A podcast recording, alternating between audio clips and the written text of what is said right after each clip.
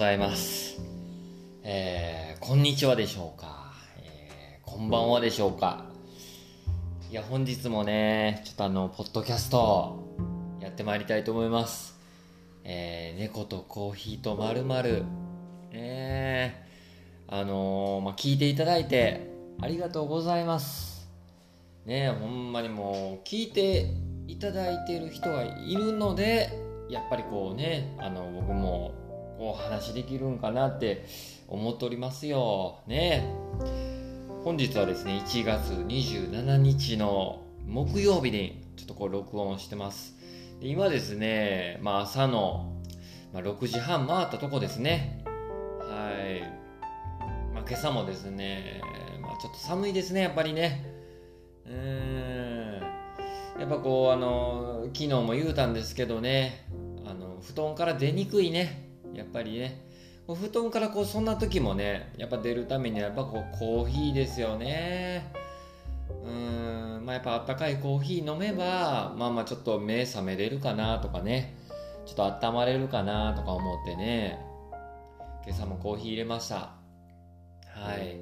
でね、まあコーヒー入れる中で、まあ僕はあのちょっと、やっぱりこうコーヒーの香りっていうのがね、やっぱ好きなんですよ。味もね、もちろんまあ好きなんですけど、まあ香りとね、味で言うとやっぱね、香りがね、やっぱ好きでね、コーヒーのあの香ばしい香りっていうんですかね、あの落ち着く香りというか、華やかな香りというか、ね、あのー一番ね、僕の中ではね、あの、こう豆をひいた時のあの香りなんですよ。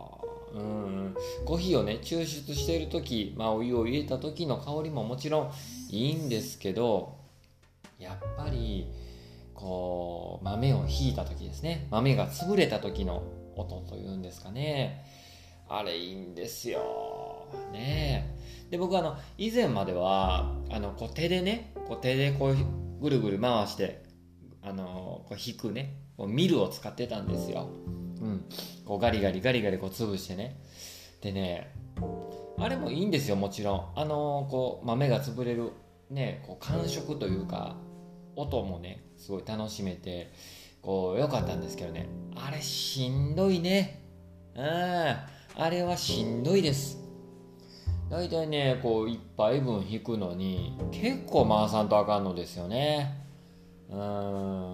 まあ、こう、右手でこう、ハンドルを持ってぐるぐる回すんですけど、左手でそれをね、支えとかなあかんのですよ、ミルをね。結構、ほんで、このね、支えてる左手がね、結構力も使うしね、うん、どんなもんでしょうか。えー、っとね、ほんまにね、一杯分引くのに、3分ぐらいかな、体感で。3分間ぐらいはぐっとしっかりね、握っとかなあかんのですよ。日常的にね、こう、3分ぐらい思いっきりこう握力を使ってぐっとね、握り続けてく、ちえー握り続けておくっていうことってね、あんまりないですよね。これ結構しんどかったんですよ。うん。いや、でね、まあ、何が言いたいかというとね、この手で引くミルがね、しんどかったので、電動のミルを買いました。はい。これね、まあ、いろいろね、見てると、電動のミルっていうのは、いろいろ出てくるんですよ。あの、調べてるとね。うーん、まあ僕ちょっとよくあの楽天市場ですかね。楽天市場でこう、いろいろこう、買い物するときとか見たりするんですけど、電動ミルとかね、えー電動グラインダーとかっつってね、検索してるとね、もう無数に出てくるね。まあ何でもそうなんでしょうけどね。で、結局この種類の多さ、うんとかにもうちょっとね、結局何を選んでいいかわからんねんですよね。値段も様々やしね。で、やっぱりね、失敗したくない。ああ。やっぱこうネットショッピングとかって、やっぱこうひ、ね、こう、店員さんとかに聞けるわけじゃないじゃないですか。家電屋さんとか行ってね、えー店員さんのアドバイス聞けるわけでもないので、やっぱりね、失敗する可能性っていうのもあるんですよね。うんで、まあ、やっぱね、どこかちょっとこう臆病になってしまってですね、こうやっぱり値段のお安いやつをね、選んじゃうんですよ。うん。まあ、その中でね、まあ、ちょっと3000円ほどの、まあ、電動グラインダーっていうやつをね、まあ、ちょっとチェックしてるとこう楽天ランキング1位とかねうんあのこう満足度ナンバーワンとかねこう出てくるグラインダーが出てきたんですよ。うんグラインダーってこうあの豆を潰すねこうあの、まあ、それの商品はですねこうミキサー的なこうなんかこうフードプロセッサーにも使えるよみたいなやつなんですよね。うん。まあ本当にこうシンプルな機能で、でまあ3000円程度だったので、まあまあ手軽に買えるかなと思ってね、それ買ったんですよ。うん。まあほんでね、まあどんなもんでしょう。3日ぐらいですかね、したら届きまして、早速使ってみましたよ。えー、なんかね、それはね、あの豆を測ってね、自分で測ってこう入れて、えー、その、まあ、どんなもんでしょうか、あの、こう結構ねちょっと大きめの水筒みたいな形してるんですよね。それね。うん。でこう入れてね豆を入れて。でこう蓋の部分をグッと押さえるとですねこう中の刃が回転してあのウィーンとこう回転して、えー、豆が潰れるというようなやつなんですよね。うん。でまあまあその説明書によると豆のまあまあそのコーヒー豆を潰す際はまあ大体10秒程度抑えてくださいってことだったんでね。10秒程度。まあ別にこうタイマーついてるわけじゃないので自分のさじ加減ですよね。だからこうカウントするんですよね自分の中で。まあこうもう最初口に出してましたよ。123っていう具合にね。で10秒経って。見たらですねまあ、弾けてるんですよね。弾けてるんですよ。まあ、中引きぐらいでしょうか。10, ね、10秒ぐらいで。中引き程度の粗さでしたね。うん。で、まあ、ただね、これね、それで、まあ、コーヒーを入れてみたんですけども、やっぱりこう、中引きでよく見ると、こう、豆の、ね、粉の、まあ、粒の大きさっていうんですかね、結構ばらつきがあったんですよ。粗く弾けてるのもあれば細かく弾けてるのもあってうん。こう均等じゃないというかね。でこうあの抽出お湯をこうねザーッと入れた感じもですね何て言うんでしょう。すぐにお湯がさっとね落ちてしまうんですよね。うん。でまあコーヒーも味わってみるとですねそんなにこう味が出ていない感じなんですよ。あれはやっぱりこう豆の粗さですね。やっぱこうもうちょっと押さえときゃあのしっかり全部弾けてたんでしょうか。うん。僕の中でそれちょっとあんまりでしたね。ええ。ー、特にこう豆のこう大きさにばらつきがあるっていうのがちょっとねなんか残念でした。やっぱりこう安いのもそれなりの理由があるんかなってここでねちょっと思っちゃいましたね。うん。ということで、僕ちょっとまた改めて、こう、あの、電動グラインダー買いましてね。やっぱよく調べようと思って。僕結構ね、あのよく調べ物する際に、こう、買い物とかでね、こう、レビュー見たりとかもするんですけど、レビューもやっぱ文章で載ってるじゃないですか。だからもうあそこもね、なかなかちょっとこう、わかりづらい。うん、っていうところもあるので、結構ね、YouTube も見たりするんですよ。うん、でこう大体こう楽天市場でこうああこれちょっといいかなってって思われるところの商品を、え、YouTube で検索するんですよね。だから結構ね、YouTube でも商品レビューしてる人がおるんですよね。うん。まあ、その商品もね、こう、ウィルファーっていうね、やつのね、スバートだったかな。そういう商品をね、ちょっと検索してみたら、あのー、やっぱりね、レビューしてる人おって、で、こう、コーヒーのバリスタの人がね、レビューしてたんで、これ結構信用に値するんじゃないかと。うん。いうことで、結構ほんでその動画見ててもですね、えー、商品使って実際コーヒーをテイスティングしてるとこもね、こう出てたので、で、なんかこう豆の大きさのしっかり均等で、うん、あのー、こう粗さも、引き方も選べるような、設定できるような感じだったので、それ購入しましたよ。うん。で、3日後ぐらいに届いてね、これは良かったですね。で、今朝も、その、ね、電動グラインダーを使って、えー、コーヒーをひいてね、で、えー、コーヒーをね、飲みながら、こう、録音してるわけですけども、それはね本当にいいですよ。大満足です。あの1杯分のねコーヒーの、えー、豆を引くのも大体10秒程度でしょうか。でそれのいいところはですねこう豆をねやっぱこう引く時に電動だともう高速回転で刃が回るんですよ。高速回転。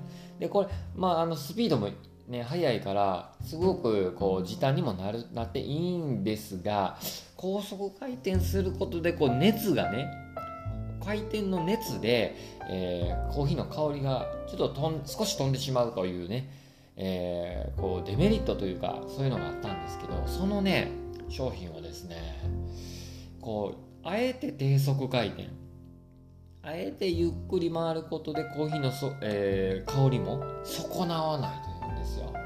実際にねそれで引いて、えー、こう引き終えた豆こう下のね箱みたいなところに落ちるんですけどそれをこう匂い嗅ぐとですね本当にこうコーヒーの香りが損なわれてないんですよね。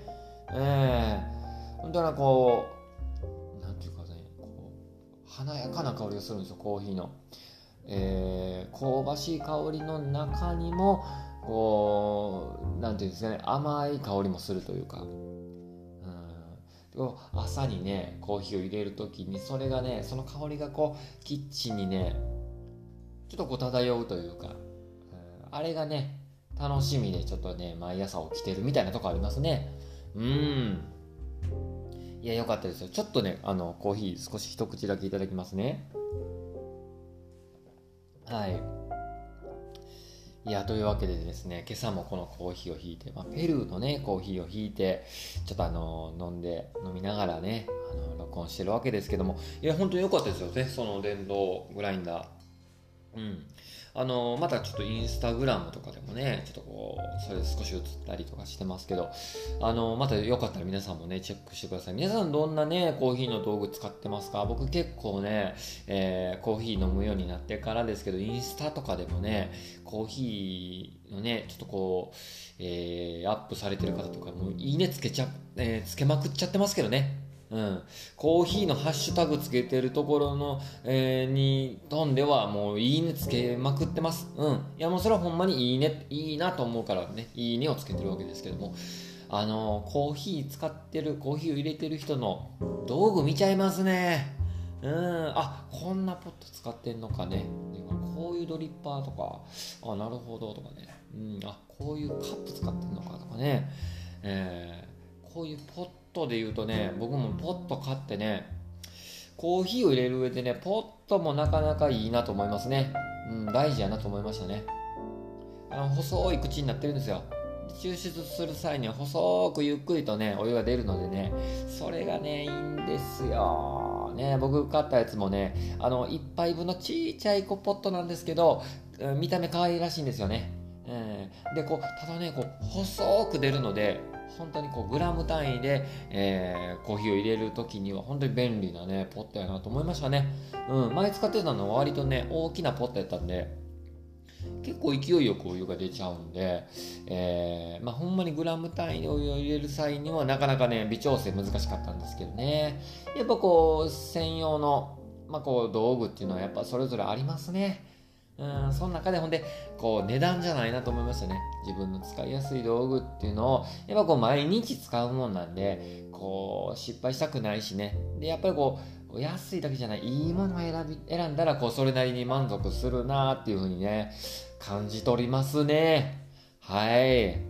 いや、もうこれ、コーヒーの話だけでね、ほっとくと結構喋っちゃいますんでね。えーん、これもうちょっと偉いもんですよ。ね。いやあの昨日もね割と30分ぐらいねこのポッドキャストでも話しちゃいましたけどうん止めどなくなっちゃいますんでねこれも考えもんですよね。うん。いやーというわけでねあのー、まあいろいろありますね。あのー、もう昨日なんかでもえらいねコロナ感染がもう拡大しておりますね。今もうあれですか？オミクロン株ですか？うん、もう大拡大しとるじゃないですか。ねえ、もう毎日の感染者数とかを聞くたびに、ちょっとこうなんかね、いい気分にはならないですよね。うん。まあ、あのー感染者数だけが全てじゃないっていうね、見方もあるし、ね、それに、まあ、どうかこう一喜一憂しないようにはしてますけど、あのー僕もね、まあ、音楽やっててね、ライブやってて、あのーこう、1月にはね、2つライブ予定あったんですよね。1月15で1月30と。それもやっぱりこうね、感染状況もあってか、えーまあ、ちょっと延期、まあ、中止という形になっちゃいました。ねえ残念ですよ。結構楽しみにしてた2つのイベントやったんでね。もうめちゃくちゃ楽しみでした。あの、1月15日はね、JA 酒場っていうところでね、あの、もう僕のレギュラーイベントなんですよ。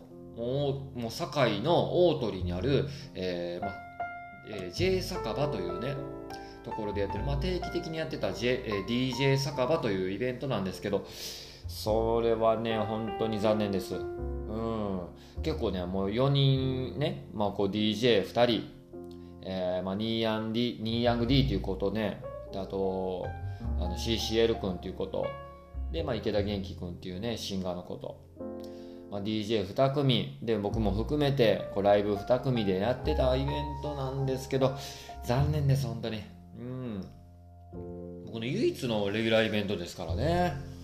あのー結構ね、まあ、ずっとソロでね出させてもらってるイベントなんですけどこれね結構他にも言うてた言うてるんですけどソロでねなかなかもうライブするのって寂しい時期あったんですよ。バンドでやってたんでねもともとバンドでやってるとこう一緒にバンドメンバーがいますから、うん、楽しいんですよね。バンもうこうライブじゃない時とかね。あとまあ会場に行く道中とかでもねバンドメンバーで一緒に行くんで。やっぱ楽しいんですよね。うんそのイベントの日一日楽しいというかね。終始ずっとこう、うん、バンドメンバーっていうかもう友達とずっとおるからね。楽しいんですよ。まあけどそんな中でソロでね活動するようになってからまあ一人なんですけどまあ一人の時っていうのはこうライブ以外ではやっぱこう当然一人ですからうん。やっぱねそういう時寂しいなってね思ってたんですよ。うん、なんかこうライブの感想もね反省も含めて、えー共有し合える仲間がいないっていうのがね寂しさあったんですけどそのね、まあ、DJ 酒場で、えーライブをねこうするようになってからやっぱソロでねライブもいいなって思えるようになったイベントでもあるんですよ。はい。なんかこうそれの理由っていうのはねやっぱこうお客さんも含めてでお店の人も含めてねこう一体となって楽しんでるイベントでね本当に。うん。だからこうソロでやライブやってでその反応もすぐ返ってくるというかそれがね本当楽しかったですしまあ嬉しかったですしね。あのなんかそういうねソロのえライブの楽しさを、まあ、知れたイベントって本当にこうね、まあ、今回、うん、楽しみにしてたんですよ。うんまあ残念ですよね。前回にねこう、まあ、コロナ禍になってからやっと復活できたイベントでもあったんでね。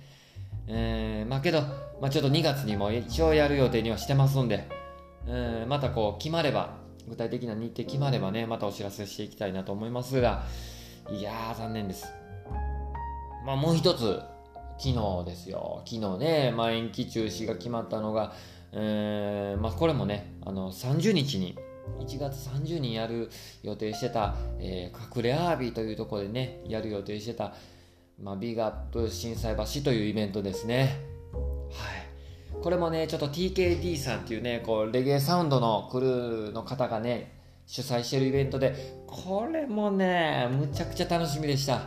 あのーまあ、その名の通りね、もうレゲエのイベントなんですよ。まあ、TKD さん、レゲエサウンドのね、クルーで、レゲエのイベントで、結構 TKD さんとこう縁するようになってからですね、あの僕自身もこうレゲエのね、こうイベントに出させてもらうことが増えてですね、自分はこうヒップホップのラップをね、やってるわけですけど、こうね、レゲエの下もこう多ジャンルのえーこう音楽イベントにね出させてもらうっていうのは本当に刺激的で発見も多くてでまたお客さんのはねこう反応というかリアクションも本当に新鮮で。うん本当にこう楽しみのイベントの一つであったんですよ、まあ、そういうね2つのイベントが1月あってそれが2つとも中止。うんもうこれ本当にこう残念としかないですよね。うん。まあそのビッグアップ心斎橋もぜひねちょっとこうまたみんなが万全の状態で、えーまあ、できるに越したことないですから。はい。あのーもう本当にこう TKD さんはじめ他の出演者の方もねもう本当に全員がね、まあ、あのこうめちゃくちゃいい人なんですよ。めちゃくちゃいい人。あの音楽はもちろんなんですけどね前回も僕出させていただいた時もねほんとね良かったですね。あのこれね僕前回出た時には僕の出番前が TKD さんのサウンドタイムやったんですよ。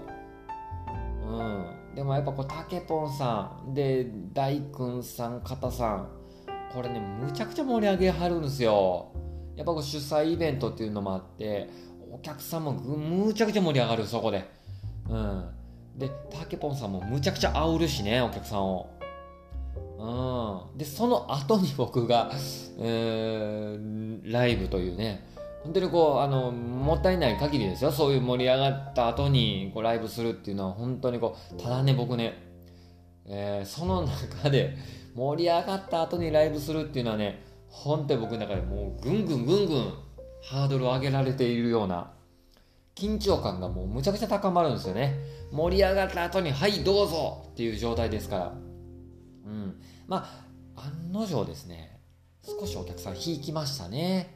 うん、その、たえーサウンドタイムだと、えーやっぱこう、うんお客さんも盛り上がってこう、うん、ちょっと疲れもあってあったのかうん若干ちょっと少しさっと引くんですよね、まあ、バーバーカウンターの方に皆さん行くというかちょっとおお酒もこう補給しに行くというか、えー。でその中で、えーまあターボーイと紹介されて僕行くんですけどね。やっぱこうレゲエの界隈の方に僕の名前とか全然知らないですからね。うん、うん、お前誰やねん状態ですよ。ただねけどただそんな中でもねやっぱこう残ってくれてで確かにこう反応というかね様々あったんですよ、うん、けどねやっぱりこうしっかり聞いてくれてる人もね中にはおってですね。うん。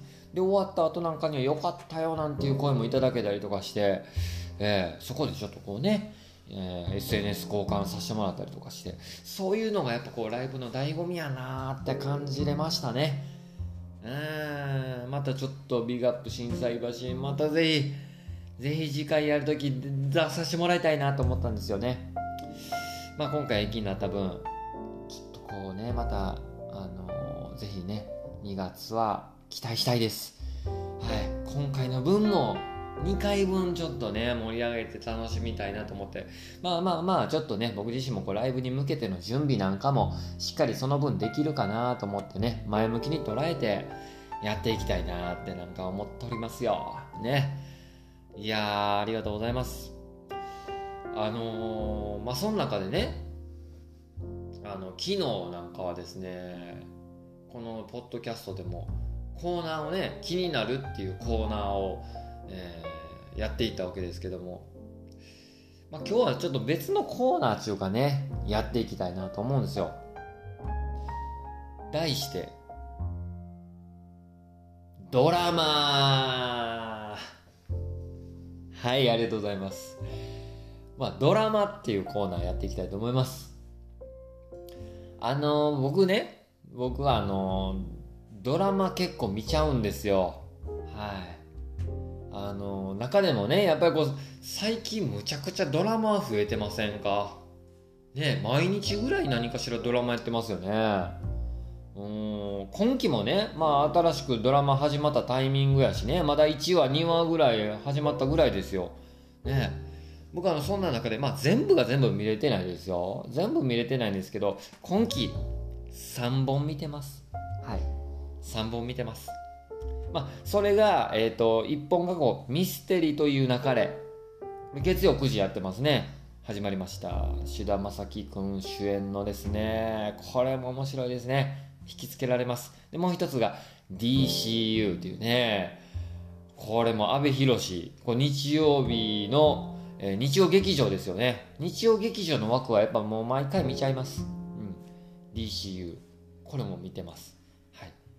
であともう一つがこう妻小学生になるというねこうあの金曜日えー、金曜日の、えー、まあこれ10時からのあ9時からのやつですねこれね、見てます。この3本ですかね、今んとこ今期見てるのは。またぜひ皆さんもね、あの、おすすめのドラマあったら教えていただきたいなと思うんですけど、今回ちょっとね、第1話終わったとこなので、これの感想というか、話していきたいなっていうのが、妻小学生になる。これですよ。これちょっとね、少し話したい。僕は。うん。これね、まあ、石田ゆり子さんとあと松堤真一さんがですねこう、まあ、夫婦役でまたこれ、ね、娘がいてるんですけどあのこの娘役の子もあれなんですよなんかあの僕前見てたあの大豆田十和子と3人の元夫っていうねもう大好きなドラマがあったんですけどその時も松たか子の娘役で出てたこの子もねなんかすごい魅力的なあのいい女優さんなんですよ。はい。でこの子も出ててこの3人が親子でね出てて。あ3人が親子まあ実際にはこう娘役まあこうえー、っとね年齢によってこう違うんで、まあ、要はこう小学生時代。で今現在はもう二十歳になってるんですけど小学生時代の、えーまあ、子役の子もおってね冒頭ねこう3人の親子でね畑に行くんですよ。ね。家庭菜園してるような畑ですかね。畑に行くんですよね。うん。でねそこでね、まあ、石田ゆり子の役っていうのはね本当にこう痛快なねこう家族の中でも本当こう引っ張っていくようなリーダー的なね役なんですよ。うん、本当にこう強気な勝ち気で。でこうもうねあなたこれしなさいって言ってね。で娘にもあなたたちはこれやってやってとかっつって。でそれぞれに役割分担をバーバーとこう指示したりとかしてね。あこのまあまあ畑のシーンでですねあ石田ゆり子こんな性格なんだなとかね、うん、で堤真一は対してこう尻に敷かれてるような。ちょっとこう弱気でもあるけど明るい。本当にこう奥さん大好きな、えー、まあいいねお父さん、まあ、夫なわけなんですよ。でまあ本当にねこう堤真一、まあ、夫も娘もこう奥さんお母さんのこと大好きな、まあ、家族なんですよね。ほんとこういいなと思いましたね。ああいう家族ね。うん。でこうあのまあねこう石田ゆり子、まあ、奥さんがですね夫に対してああなんかこうね赤ピ赤いピーマンでいいのできてるねなんて言うてね、うん、あそれな食べてみとかちょっとね奥さんが言うて。カリッとかじるとねもうすごいこう辛い言うてねそれ赤ピーマンじゃなくてハバネロよなんて言ったりしてね。うん。まあ、そうちょっとこうね和やかな空気が流れてるこうシーンなんですよ。こうドラマのねこう冒頭10分で大体こう家族像がね見せる見えるようなね感じで、うん、あ石田ゆり子はこういう役こういう性格なんだなとかね。堤真一はあこう奥さん大好きなんだなとかね。娘もお母さん大好きなんだなっていうねもうこう見せるようにね作ってますね。うん。あのー、本当にねでその後こう不慮の事故が起こるんですよね。うん。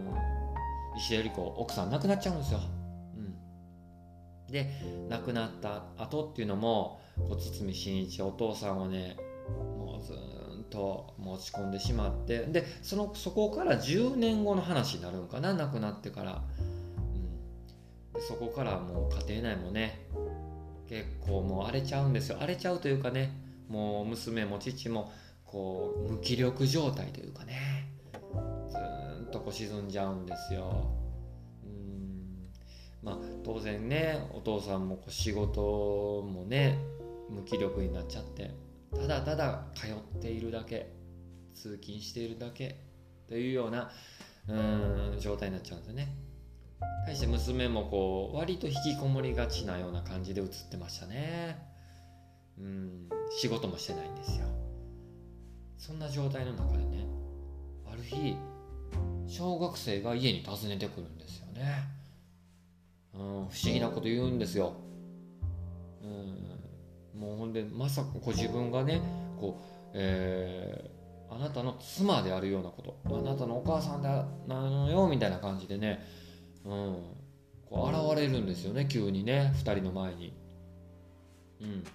まあ、まあ、普通に考えるとこう突拍子もない話なんでね、うん、現実的なじゃないような話なんですよ。要は、えー、その小学生が妻の生まれ変わりなんだよって言って現れる、うん、で当時の記憶も全て残っている状態で現れるんですよ。っていう不思議な話なんですよね。ただねそこからまあ、もちろん最初は信用してなかったけど言動とか、えー、自分たちにしか知り得ない思い出や記憶なんかを言うことでだんだん信じてくるんですよね。うん本当に大好きだった奥さんお母さんのことが大好きだった2人やからこうなんというか当時の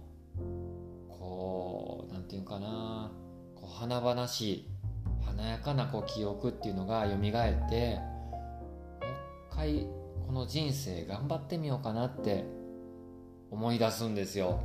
うん、っていうようなこう家族の再生の、まあ、こう話物語なんやなっていうふうに思いましたね。これどうやらこれあれですかね漫画が原作になってるんですかね僕そっちの原作の方は知らないんですけどあのまあ、現実的じゃない非現実的な一見話なんですけどその中でこう家族の再生の話なのかなっていうふうに思い思いましたね。でけどね結構ポップな感じで描かれているのでそんなにこううーん、まあ、家族が最初亡くなるっていう重たいテーマかなって思ったんですが全然こうポップな作りなんで重たくなく見れるでその中にも結構こう家族愛にあふれている、ね、そう家族を描いたようなドラマなんで僕こういうの好きなんですよ。うん、あの本当にね途中こううるってくるようなねシーンとかもあったりうーん。これ良かったですね。僕ね中でもいいなと思ったのが挿入歌。僕結構ねこう挿入歌やっぱこう注目して聞いちゃうんですけどこれ調べました。すごいこう女性のね本当に透き通るようなクリアな声でねえー、っとね調べました。これこの方ヨガさんって読むんですかね？アルファベットで。ヨガさんですか？僕間違ってたらまた教えてほしいんですけど。ヨガさん？ヨガさん、うん、でえー、っと「シー・オブ・ライト」っていうねタイトルの曲でしたね。最後の方にねちょっとこう後ろで流れるんですけどこれね僕チェックしてねこれまた後ほどちょっと Spotify でも検索しようかなと思いますけどあのぜひ聴いてください。あの美しい声なんですよ、うん。ま、ポップな感じのドラマには会えへんのかなって思ったんやけどこれ最後の方にねこうあの父と娘が朝食をこう準備するシーンで流れるんですよ。最初ねもうこう奥さんがお母さんが亡くなってからっていうのはもう全く自分たちで自炊するなんてことはもうなくなってたけどその日の朝からこう父と娘2人で朝のね朝食の準備をして、えー、久しぶりの親子の会話もなしながらですね、えー、そういうシーンがあるんですけどそこでね後ろで流れてるんですよ。うんこれ本当にねあのいいシーンなんででそこであのその綺麗な音楽が流れてる。綺麗な歌声が聞こえてくる。これねちょっとぜひあの聞いてもらいたいなと思いましたね。うん。あのまあ多分これからドラマでも流れるんやろうなと思うんですけどね。うん。